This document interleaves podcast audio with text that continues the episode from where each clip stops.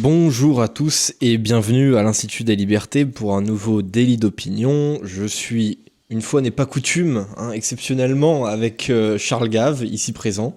Très content d'être là. Ça va. Euh, on est donc jeudi, on est jeudi combien? 21 avril. Euh, donc au moment où on enregistre cette vidéo, évidemment, nous n'avons pas les résultats euh, du, second tour de l'élection présidentielle de l'édition 2022. Cependant, hier soir s'est déroulé le fameux débat présidentiel entre Emmanuel Macron et Marine Le Pen. On va en parler un petit peu. Je trouve que même s'il y a 2h50 de débat, il n'y a pas énormément de choses à dire. donc qu'est-ce que vous en avez pensé, Charles, de ce débat? Euh, je, me suis ennuyé. Ah oui, moi aussi. Et comme beaucoup de gens, surtout au début. Surtout au début. Et euh, alors je regardais, alors comme euh, ce qu'ils disaient n'était pas bien intéressant, parce qu'on sentait tellement qu'ils avaient été coachés par leurs équipes de communication qu'ils faisaient attention aux mots qu'ils disaient, ils faisaient attention à tout. Je me suis intéressé un petit peu à la gestuelle physique. Euh, bon, sur Marine Le Pen, il n'y avait pas grand-chose à dire, elle se tenait bien, contenant. sur le président, il était un peu voûté, l'air sarcastique, l'air méchant. Enfin, j'ai trouvé que, euh, sans parler de ce qu'il disait, qui n'avait pas beaucoup d'intérêt, sa tenue, sa façon dont il se tenait n'était pas digne. Mais enfin, voilà, c'est ce que je veux dire. C'était, il avait l'air d'être exaspéré d'être là et qu'on le force à lui qui avait tous ces talents immenses, qu'on le force à, ces simulacres, ça l'agaçait. Mmh. Vous avez été un petit peu euh, déçu. Est-ce que vous attendiez à quelque chose de, mieux quand même? Euh, J'ai été déçu, euh, oui, j'ai été déçu, mais surtout, j'ai trouvé que les huit questions qu'ont posées les journalistes n'avaient aucun intérêt. Mmh. C'est-à-dire que si on vous pose que des questions qui n'ont aucun intérêt, bah, vous devez par exemple, sur le, la première question qui les excitait tous énormément, c'était le pouvoir d'achat. Oui. Bon, mais euh, comment voulez-vous que le pouvoir d'achat augmente dans une économie où l'État fait 62% du PIB Je ne connais pas d'exemple dans l'histoire où ce soit passé. Il a toujours baissé partout et toujours. Donc, le président nous dit qu'il a augmenté. Euh, je ne sais pas comment il fait ses calculs, mais c'est n'importe quoi le nombre de gens qui vont à la soupe populaire n'a pas arrêté d'augmenter, etc. Donc on sait très bien que la France s'est appauvrie pendant ces cinq ans. Quoi. Il faut être idiot pour pas le reconnaître. Et puis elle, elle n'a pas vraiment euh, embrayé sur le fait, euh, elle l'a fait un petit peu, mais que dans le fond la misère a augmenté en France. Quoi. Il suffit de se promener dans la rue, on le voit. Donc je veux dire, j'ai eu une impression d'un débat des années 70 tout était tellement convenu, tellement évident que. voilà, en fait, je me suis ennuyé. Moi aussi, comme, euh, comme beaucoup de gens, euh, je, proposais un truc euh, ce matin sur, sur Twitter, je faisais une proposition. Je disais il faudrait interdire la mention de, chiffres dans les débats présidentiels parce que ça, ça, donne un côté très technocratique, ça ennuie tout le monde. Et en plus de ça, ça m'énerve vraiment que euh, le mec qui quand même euh, nous a fait pendant son quinquennat, euh, nous a augmenté la dette de 600 milliards, nous fasse des comptes d'apothicaire derrière en disant Marine Le Pen, ici dans votre programme, vous avez oublié 20 euros. Et du coup, il passe pour le génie de l'économie. Elle, elle a eu du mal à répondre objectivement sur ces accusations-là. Et du coup, ça passe. Mais c'est insupportable. Et puis, le rôle du président, c'est c'est pas de s'occuper de l'intendance. De Gaulle disait l'intendance suivra, quoi. Et puis, euh, si vous voulez, le rôle de Napoléon, c'est pas de s'occuper de faire arriver les, les, caisses de nourriture avant la bataille d'Austerlitz, c'est de gagner, de, gagner, c'est de faire la bataille d'Austerlitz, c'est de la gagner. Donc, si je regarde ça avec stupéfaction, je me dis, on est arrivé maintenant dans l'esprit des journalistes et d'un certain politiciens l'idée que celui qui est le plus rasoir en décrivant de façon visuelle le, euh, un tableau Excel euh, est le plus intelligent. C'est ça, exactement. Mais le tableau Excel, c'est d'un ennui foudroyant. Quoi. Mm-hmm. Je sais pas, moi, j'ai regardé, ça, je me disais, mais à qui pense-t-il parler? Mhm. C'est ça, ça manque énormément de vision, et en plus de ça, on sait que c'est quand même un, terrain euh, extrêmement favorable pour, euh, pour Emmanuel Macron parce que voilà, c'est un Bah, banquier, c'est tout ce un- énarque, donc il est tout ce habitué qu'il au tableau faire. C'est tout ce qu'il sait faire. Bah il oui. a jamais. euh, donc, euh, bon, je sais pas, puis il y avait tout un surnom, de, un, nom- un certain nombre de sujets dont on avait dit probablement à Madame Le Pen qu'elle ne devait pas parler. Je sais pas, le Alstom, tout ça dont on n'a pas parlé du tout. Donc, euh, je, je- ça. Et puis alors j'ai trouvé la tirade sur le fait qu'elle était féodée, à la Russie, parce qu'elle avait emprunté de l'argent à la Russie, parce qu'en France, on avait donné l'ordre aux banques de ne pas prêter au, au- au- au- au Rassemblement national. Indigne. J'ai trouvé, ça- j'ai trouvé ça d'une bassesse, mais alors, euh, Ouais, moi aussi. j'ai trouvé ça, mais euh, insensé, quoi. Surtout quand on sait les saloperies que lui, il a fait, quoi. Ouais, c'est ça.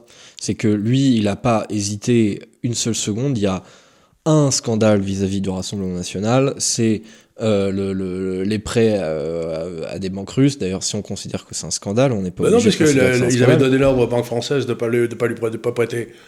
C'est ça. Donc, Euh, donc, évidemment, bah, ça, ça, vous ça leur prêtez à fait. vous, vous savez, quand vous avez besoin d'argent, vous vous n'allez pas demander la couleur des dents du cheval qu'il vous prête. hein, Oui, bien sûr. Bah, évidemment, ça, ça leur fait pas plaisir de, de- de- d'emprunter de l'argent à des, à des banques russes.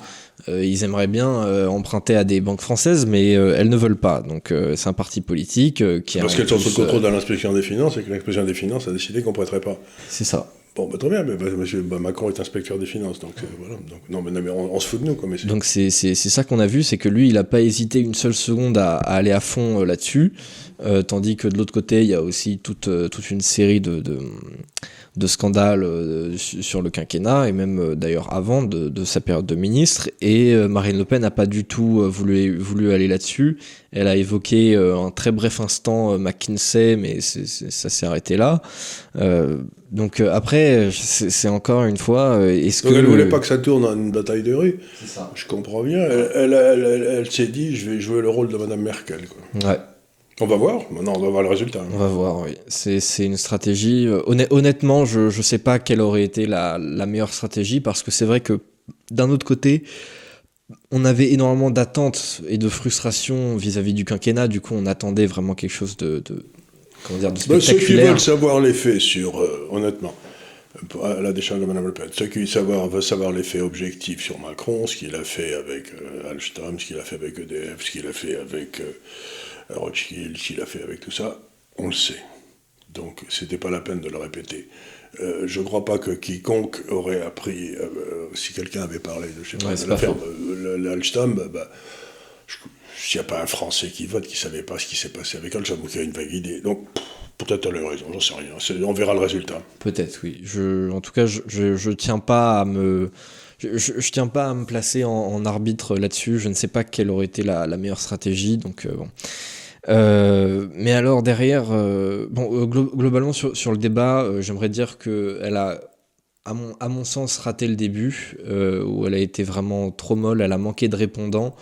et elle paraissait pas, pas certaine sur ses, sur ses dossiers. De plus, là pour le coup, je pense manquement de, de, de- de stratégie là-dessus. Elle s'est faite plus l'avocate de son propre programme que euh, l'adversaire de- du quinquennat, enfin du bilan d'Emmanuel Macron. Alors, ce qu'elle a fait sans arrêt, c'est qu'elle a parlé aux petites gens. C'est-à-dire, elle a dit, vous vous rendez pas compte, ces gens qui sont là, qui fait... Et ça, c'était peut-être une stratégie qui est payante, parce qu'elle a, elle a, elle a parlé de ceux qui avaient souffert vraiment d'une baisse du pouvoir d'achat. Donc, Je sais pas.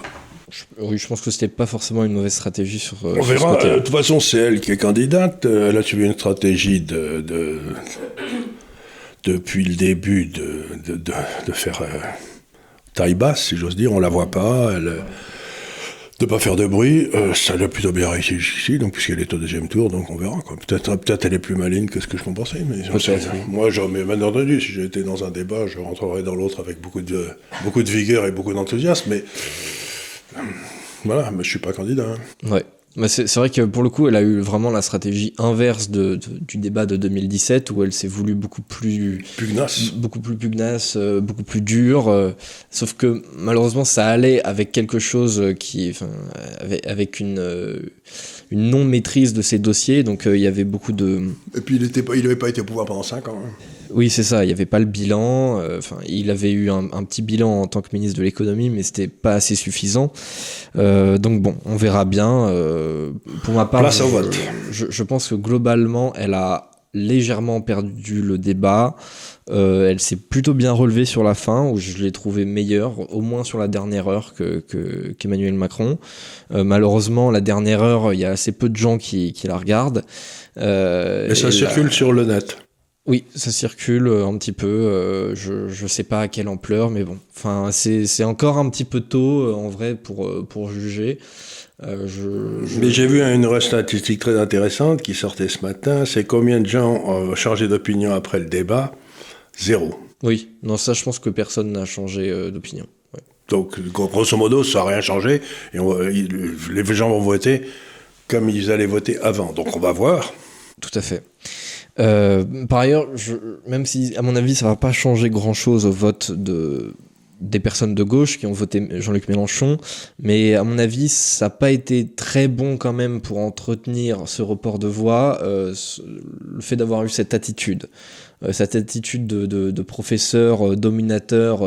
J'ai pas trouvé qu'il était dominateur, je l'ai trouvé même assez mauvais, mais il avait l'air exaspéré. Il avait l'air fâché, il avait l'air exaspéré. Qu'est-ce que je fous ici? Un génie profond comme moi qu'on en, force à essayer de. Il avait l'air exaspéré, donc j'ai regardé ça. avec beaucoup de, avec beaucoup de surprise parce que euh, quand vous êtes vraiment un démocrate, si vous voulez tout, euh, euh, vous aimez le débat. Mhm. C'est-à-dire, vous rigolez à l'idée d'aller. Moi, j'ai été un joueur de tennis aussi, si vous voulez. J'étais très content d'entrer sur le cours parce que j'allais me mettre sur la gueule avec le mec d'en face, quoi.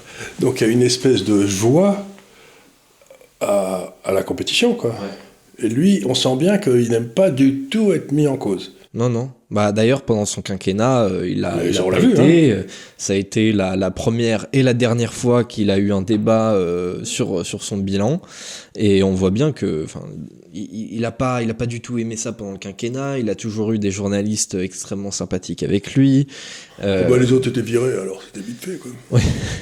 Et puis les journalistes ont, ont une tendance naturelle à, à, suivre un petit peu le candidat du système, surtout quand, quand, il a cette image il a cette image de jeune dynamique, etc. Enfin bref, ça, ça leur change pas la vie euh, pour eux, à Gilles Boulot, que, qu'Emmanuel Macron soit, soit au pouvoir. Euh, ce qui est intéressant, euh, hormis même en dehors du débat, et là on va faire un petit peu les, les... on va jouer les prophètes comme, la, comme il y a deux semaines. Et prédire le futur, c'est mais on n'a pas trop mal réussi euh, la dernière fois quand même. c'était plus facile parce que c'était plus facile, c'est Parce que c'était pas définitif, tandis que là c'est un oui ou un non. Mais là ce qu'on ce qu'on voit, ce, qui m'intéresse beaucoup, c'est notamment le, les reports de voix euh, de, de l'électorat de Jean-Luc Mélenchon.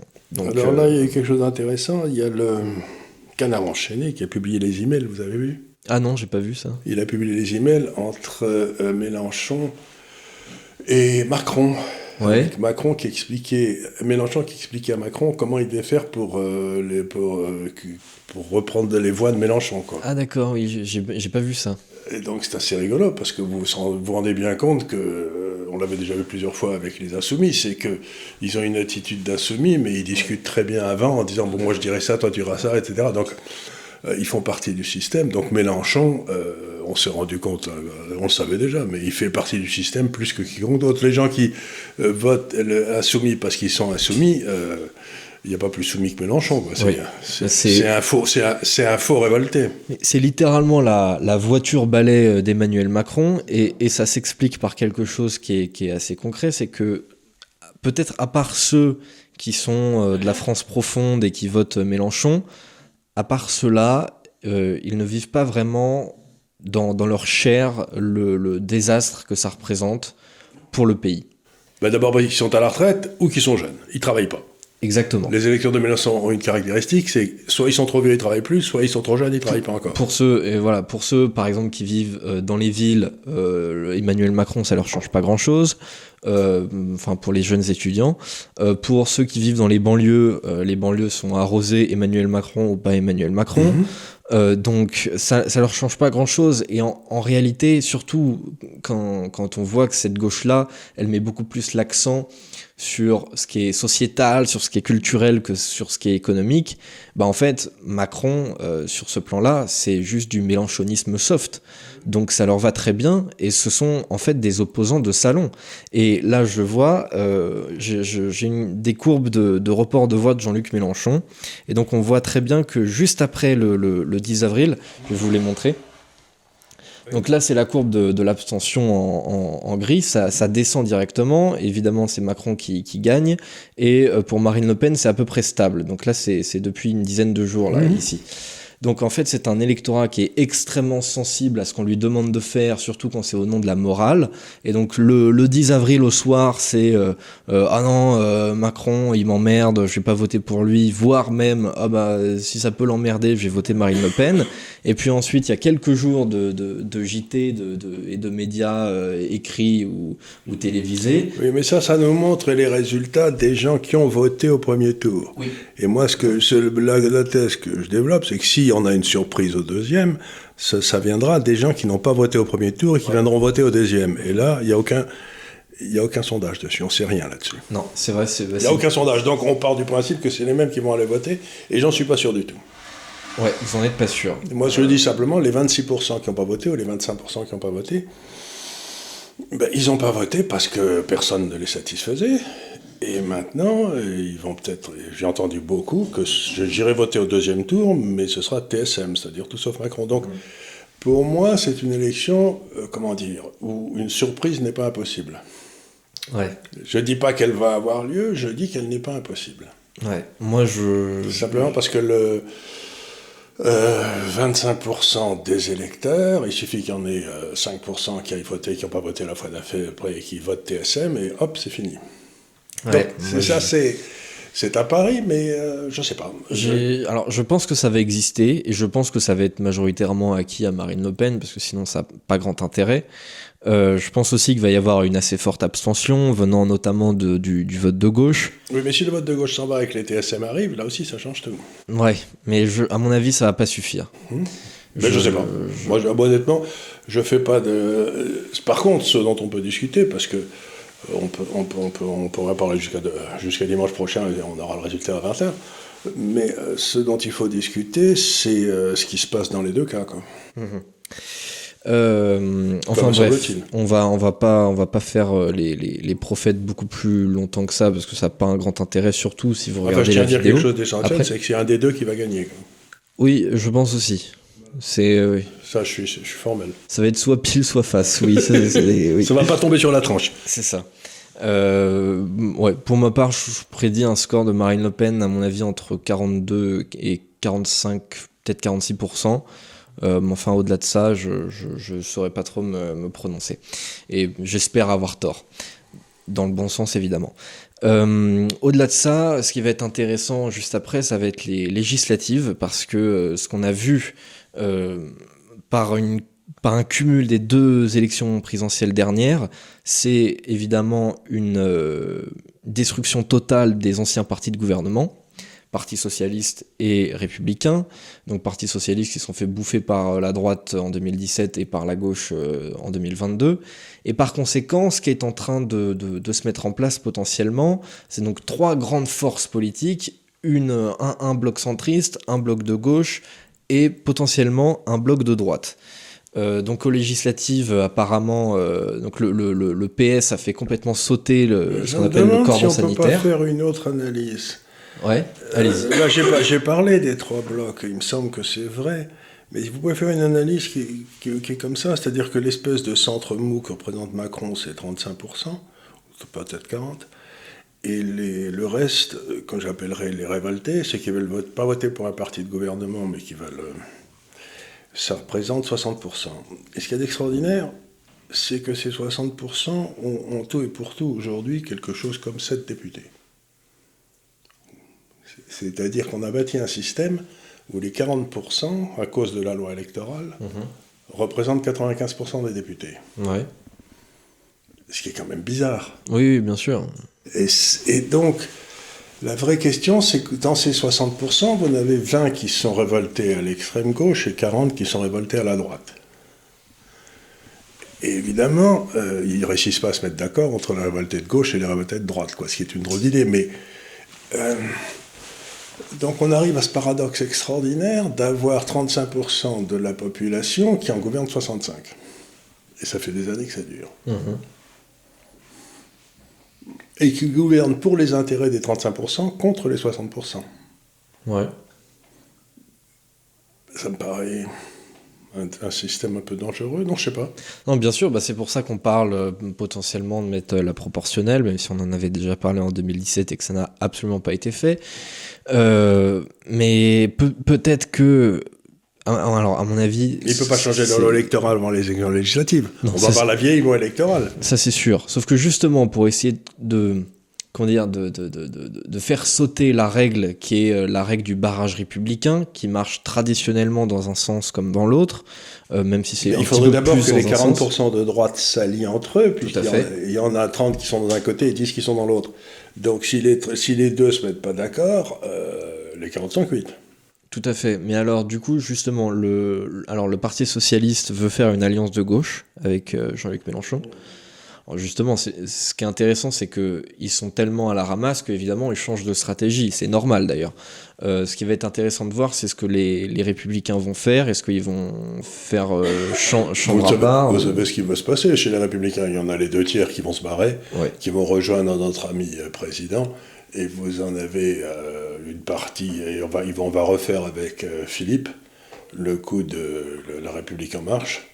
Et donc, euh, c'est tout beau, tout neuf. Et il y, a, y Philippe qui est un homme honorable et tout, qui contrôlera le président. On nous a fait le coup avec Bayrou, donc ça, on le voit Bayrou comme une maison. Donc les Républicains vont trahir. Mhm. Et puis, on risque d'avoir une majorité de gouvernement pour Macron. Quoi. Ouais. Mais alors justement, face, euh, vous, vous êtes euh, favorable à une alliance euh, de, des partis de droite pour les législatives? Mais si vous voulez, normalement, si, on, si les partis de droite avaient la moindre intelligence, je sais qu'on a la droite la plus bête du monde, mais on n'a pas la gauche la plus intelligente, hélas. On a aussi bien la gauche la plus intelligente, on a la capacité, mais il, il faut pas. Je suis pas sûr, c'est un lieu commun, mais je suis pas certain que ce soit vrai parce que euh, c'est- ces gens qui sont les plus bêtes du monde, ils réussissent, ils réussissent à continuer à piller la France depuis 40 ans sans qu'on puisse les virer. Donc ils sont pas si bêtes que ça, quoi. En tant que classe. Oui. Euh, si vous raisonnez, ils sont là pour le bien de la France, vous dites ils sont nuls, mais si, si vous êtes là en vous disant ils sont là pour leur bien à eux, Ah oui, là, ils sont très forts. là ils sont très très bons. Ils, Ah oui. euh, ils sont très très bons. Faut, euh, Ah, ça, faut euh, la rigoler. grande classe, là. La grande classe, ça, ils y arrivent très bien. Donc vous avez ces gars-là. Et comment les virer C'est la question à laquelle on ne réussit pas à répondre. Et en plus, les Français ne veulent pas qu'on y réponde, puisqu'il y a 35% des gens qui continuent à voter pour des gens qui sont, qui sont, des crapules, quoi, ce qui est tout à fait étonnant, d'autant plus que ce centre et le, leur représentation, toute la bourgeoisie et tout, des classes qui devraient être honorables. Et ce qu'il y a d'extraordinaire, c'est de voir les, classes honorables voter pour des brigands. Je- moi, personnellement, j'en reviens pas. Bon. Donc vous avez cette droite. Qu'est-ce que vous en faites? Eh bien, logiquement, vous devriez avoir une alliance Ciotti, elle est la partie euh, euh, souverainiste des Républicains, qui fait une alliance avec Zemmour, qui fait une alliance avec là, et ils se débrouillent pour mettre un candidat dans tous les sièges. Mhm. Euh, C'est la position pour l'instant, enfin, je, je pense jusqu'au. si jusqu'à on la a républicain d'un côté et, je sais pas, Zemmour et, Macron de l'autre, je sais pas ce qui va se passer, parce que là, on peut se faire battre dans tous les coups. Ah oui, com- complètement. On peut se faire avoir alors que même une, une majorité est possible. C'est ce que je reproche énormément à, à beaucoup de gens euh, qui sont euh, de, de droite dans notre pays, c'est que on se donne les moyens de perdre. Ah mais ça n'arrête pas. Moi, personnellement, je connais bien euh, le- un peu le sud-est, là où j'ai une maison à Avignon. Je crois, je me souviens son exact. À Avignon, la, la droite doit représenter 60-65% de l'électorat. Ah oui, et on est battu à chaque fois. Oui, Et facile. on est battu à chaque fois parce qu'il y a, il y a deux droites qui, qui simplement se parlent pas. Oui, et parce que, euh, voilà, et, pa- et pareil, c'est ce qu'on voyait l'an dernier au, au régional avec Muselier qui préfère faire euh, euh, une grande coalition jusqu'au Parti communiste, euh, avec euh, La République En Marche, avec, Et le maire euh, de Nice le, avec euh, LFI, etc., plutôt que de laisser tranquille le Rassemblement National avec, je- mon, son nom m'échappe, Oui, Mariani, avec Thierry Mariani, Mariani. Thierry Mariani. Donc, aussi, euh, donc bah, écoutez, si on continue comme ça, si on réussit c'est pas, à se mettre d'accord tous les trois, si le Parti républicain euh, se fait bouffer par euh, la République en marche et devient, avec le parti de Philippe, euh, un croupion, ben, il faut être très clair, on est foutu. Vous pensez que arithmétiquement c'est impossible de. Ben, écoutez, si vous, c'est pas difficile. Je crois que la dernière fois, il avait eu quoi 370 députés avec 20% des inscrits? Euh, oui, peut-être quelque chose comme ça. Il y avait une participation assez faible. Et, il y avait 50%, des, 50 des gens qui avaient été votés aux législatives.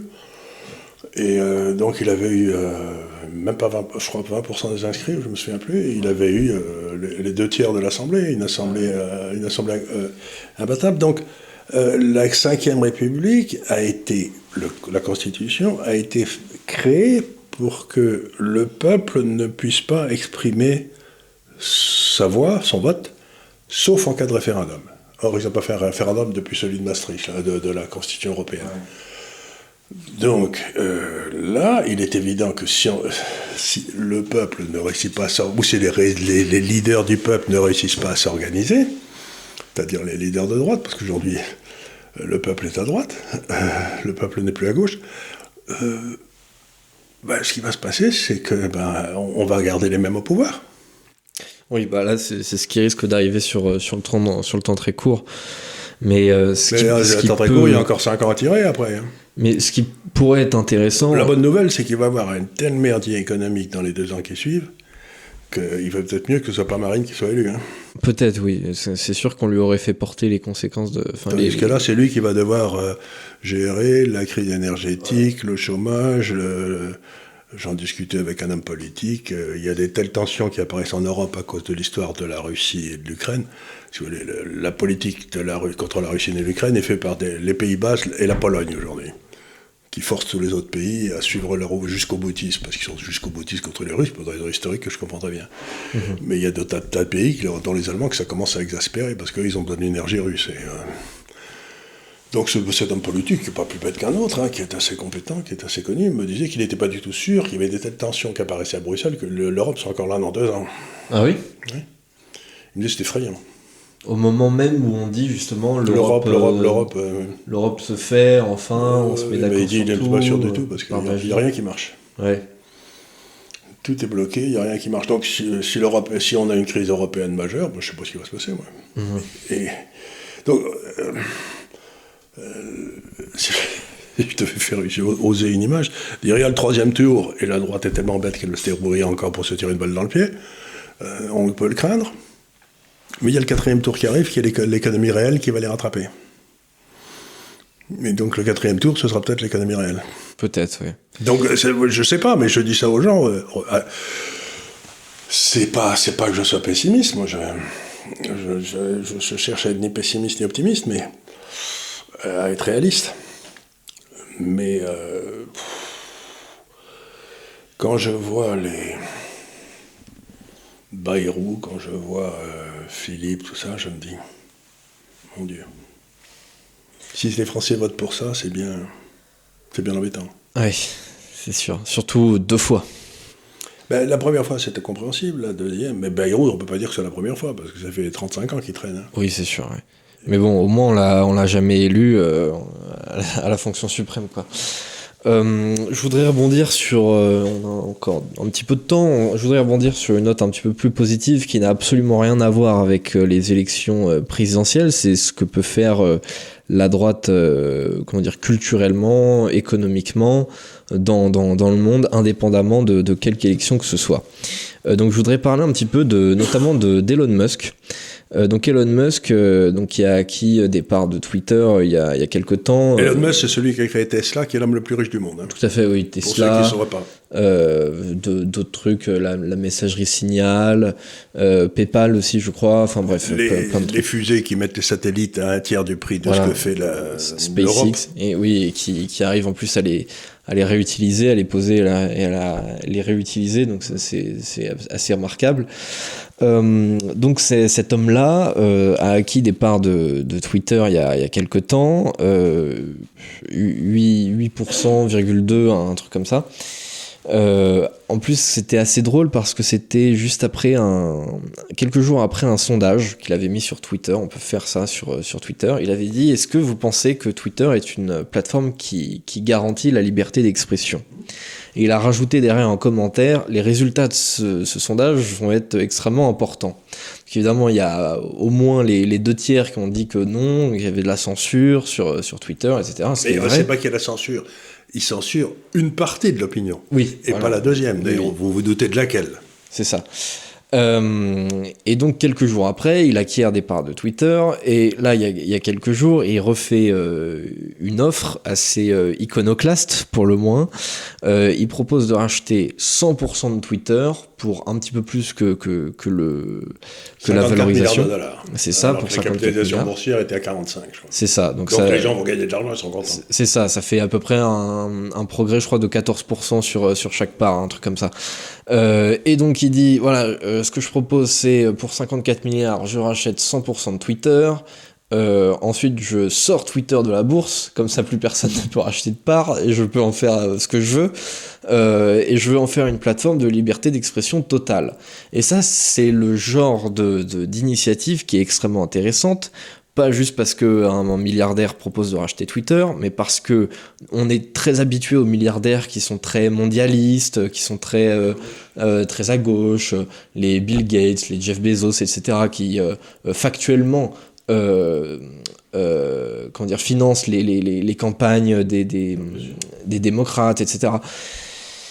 Et là, on a le plus gros milliardaire au monde qui, pour une fois, est plutôt penchant républicain. Et il propose il pas faire républicain, ça. il est, euh, si j'ose dire, anarcho-libéral. C'est-à-dire qu'il croit à la liberté d'expression, il croit à la compétition, il croit à tous ces trucs-là. Donc, il dit, euh, il, en tout cas, il déteste le, le bien, la bien-pensance. Oui, ça c'est certain. Et, et, surtout, il déteste la.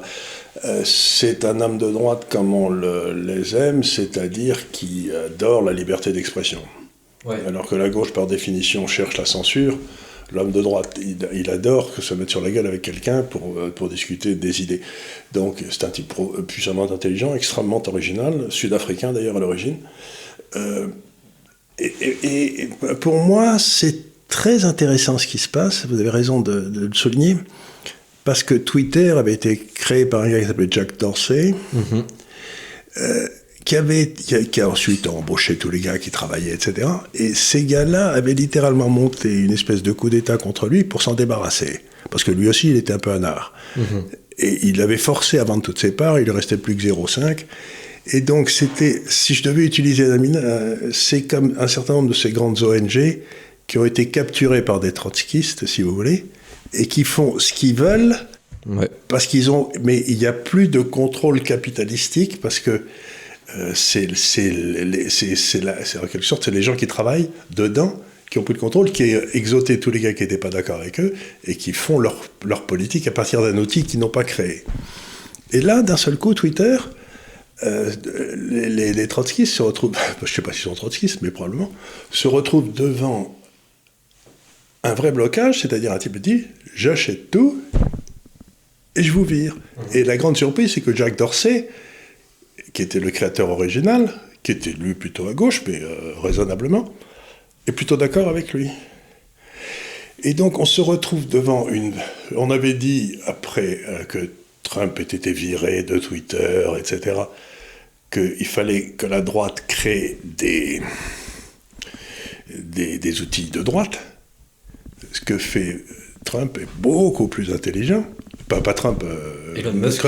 Musk ce qu'il fait, c'est beaucoup plus intelligent, c'est qu'il sert de sa fortune pour racheter des trucs qui ont été dévoyés par la gauche et les ramener dans leur projet initial, qui était un, Internet neutre, où chacun pouvait exprimer ses idées, et s'il y a des idées qui ne sont pas bien, on va devant les tribunaux, mais on ne fait pas de la censure a priori. Et ça, c'est une innovation extraordinaire, parce que si ça marche, il va y en avoir d'autres qui vont le faire. Hein. Oui, tout à fait. Euh, voire même lui qui, Regardez, qui recommence. Walt, Walt Disney. Ouais. Walt Disney, c'est devenu une, une, une, des, propagateurs d'ordures, littéralement. Absolument. Et euh, ben, les propagateurs d'ordures, là, le Disney, c'était un type convenable, qui était tout à fait républicain, qui a été le premier écolo, puisqu'il avait fait euh, Désert Vivant, qui était le premier grand film sur les animaux, etc. Donc, et, Disney était capturé par des trotskistes comme ça, qui veulent parler que de ce qui intéresse ces gars-là, c'est-à-dire euh, la transsexualité, tous ces trucs-là, et ils veulent qu'on enseigne aux enfants de moins de 3 ans. Moi, si j'enseigne à mon petit-fils de moins de 3 ans euh, ce que c'est qu'un transsexuel, il va me regarder avec des yeux ahuris en disant que c'est que ce truc. D'abord, il comprend même ce que c'est. Quoi. Mhm. donc, donc, on voit bien qu'il y a eu une prise de pouvoir par des espèces de groupes organisés, les Soros de ce monde, dans tous ces organismes et qu'il il commence à y avoir une. C'est la première vraie contre-attaque qui se passe contre leur pouvoir. Et ce qui est très intéressant, c'est qu'Elon Musk est 50 fois plus riche que. Euh, euh, pas Jeff Bezos, mais que justement George Soros. Oui. Euh, et que en plus, j'avais, j'avais lu des articles qui disaient que si, si sa fortune continuait à croître comme ça, il allait dans les trois prochaines années à, peu près être le premier euh, trillionnaire du monde. C'est pas, pas possible parce que bon, je crois que la voiture électrique, il a exploité au maximum. Elle, celle-là devient l'origine de sa fortune. Mais ce qui se passe dans le domaine des fusées, ce qu'il fait dans le domaine de la conservation de l'énergie, enfin, il a, il a, il a plusieurs cordes à son arc. Et c'est un remarquable investisseur puisqu'il a été à l'origine aussi. Il était, je crois, au départ de PayPal. C'est là où il a pris, où il a trouvé son argent. Donc, c'est-à-dire que encore une fois c'est là où le, capitalisme, c'est très malin par rapport aux autres, c'est qu'il ne cherche pas à suivre la stratégie qui a marché le coup d'avant. Le coup d'avant, c'était ce qu'a fait Soros, c'est-à-dire d'infiltrer les gens dans plan de contrôle du ministère de la Justice, de la Cour de justice européenne en douce en douce. Mhm. Il fait une attaque frontale, il dit je prends ça et je vire tout le monde, et, je, et, ensuite on revient euh, là où on aurait dû être. C'est quand même beaucoup plus intéressant comme stratégie. Et c'est aussi beaucoup plus noble, parce que l'idée, c'est pas bah, juste de dire c'est pas juste de dire je prends le contrôle et je vire euh, tous les gauchos parce qu'ils me plaisent pas, c'est je prends le contrôle et liberté d'expression pour tous. Voilà. Alors, je sais pas s'il vira les gauchos, mais s'il y a quelqu'un qui cherche à faire quelqu'un d'un d'autre, il sera viré. C'est ça. Donc, euh, les gauchos, ils seront peut-être obligés de rester. Mais euh, j'ai vu ça toute ma vie. Par exemple, vous avez un homme richissime, Ford, il y a un siècle, qui crée une fondation pour le, pour aider le commerce international, etc., les relations internationales. C'est la Fondation Ford. Et c'était un... Dieu sait qu'il était de droite, ce brave Ford. Hein. C'était un peu fatigant. Et au bout de 30 ans, cette Fondation Ford est devenue un machin qui a été noyauté par toute la gauche américaine et qui est devenu porteur de tous les messages un peu cons que peut porter la, la, la gauche américaine.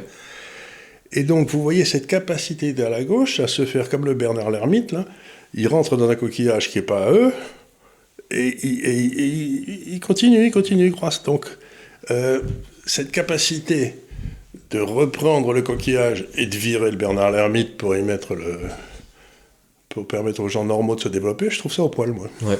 Et d'ailleurs, pour faire un petit peu le, le, pont entre, entre lui et ce que vous avez dit sur Walt Disney, enfin sur Disney, euh, il, a justement parlé, Elon Musk, euh, c'était hier, je crois, sur, euh, sur Twitter, au moment où on enregistre, euh, à propos de Netflix. Oui, qui a perdu 200 000 abonnés. Netflix qui a perdu 200 000 abonnés, qui prévoit d'en perdre encore plus, parce que je pense qu'avec le, le, confinement et le fait que tout le monde connaisse Netflix, on, ils ont déjà eu leur pic d'utilisateurs. Et en plus de ça, c'est que Netflix a été aussi tout à fait dans la direction de de Walt Disney. C'est-à-dire qu'ils allaient vers toutes les, les, thèmes sociaux à la mode, l'économie woke, etc. Exactement. Donc, euh, on se rend compte que la contre-attaque contre les woke et les, euh, les transgenres, si je veux dire, j'ai rien contre eux, mais euh, ils doivent représenter 0,1% de la population, mhm. a peut-être commencé. Mhm. C'est-à-dire qu'effectivement,